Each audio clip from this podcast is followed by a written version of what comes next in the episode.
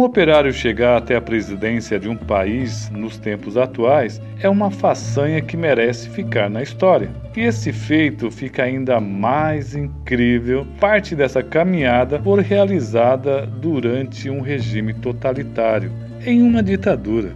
Para isso acontecer em qualquer lugar do mundo, não requer apenas competência. É preciso a junção de uma série de circunstâncias favoráveis e contar com muita sorte.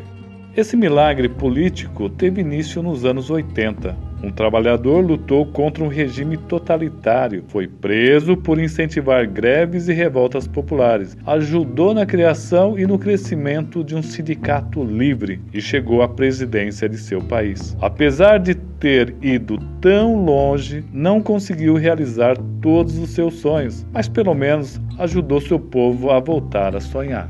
Tenho certeza que poucas pessoas lembram dele, outras nunca ouviram falar seu nome. Apesar de sua importância histórica, virou nota de rodapé de página. Um líder na Polônia em dias terríveis, fez o que pôde e hoje preside uma fundação que leva seu nome. Sem ele, a Polônia seguiu em frente. Lech Walesa era seu nome. No Brasil, tivemos o nosso presidente operário, com histórias parecidas como as de Lech Walesa, pois eles eram trabalhadores comuns, foram líderes sindicais e chegaram à presidência de seus países. Depois de ser envolvido em investigações de um esquema de corrupção, nosso presidente operário é hoje um presidiário condenado a 12 anos de prisão. Eles nunca foram amigos. Lula considerava Valesa um pelego. Hoje me pergunto se o Partido dos Trabalhadores sobreviverá em uma era pós-Lula.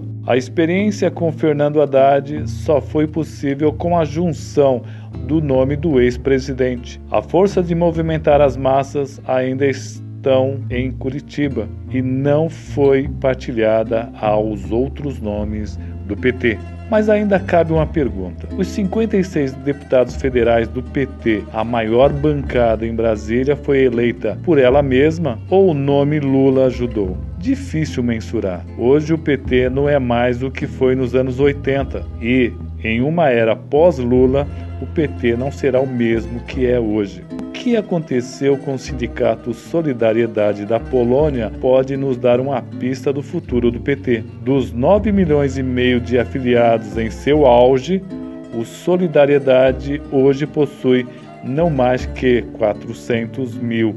Lech Walesa está hoje na presidência de sua fundação. Lula